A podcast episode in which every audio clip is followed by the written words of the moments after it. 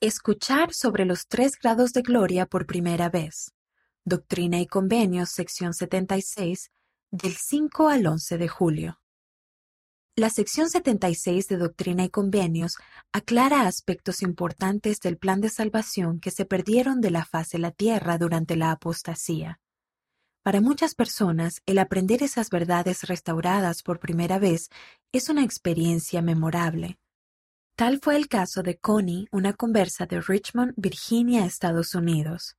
Connie recuerda, siempre había visto el amor de Dios al leer la Biblia, pero no podía encontrar ninguna iglesia que lo enseñara del modo en que yo lo entendía. Cuando recibí la lección misional sobre el plan de salvación, me sentí muy justificada y sentí una paz como nunca antes había sentido. Me dije, así es el Padre Celestial que yo conozco. Aprender sobre los grados de gloria ensanchó mi mente de tal modo que apenas podía contener el entusiasmo por conocer más. Delfín, una conversa de París, Francia, tiene una situación familiar difícil, así que cuando los misioneros le enseñaron que las familias pueden vivir juntas en el reino celestial, no sabía si en verdad deseaba eso. Sin embargo, a medida que los misioneros continuaron enseñándole sobre los tres grados de gloria, recibió consuelo.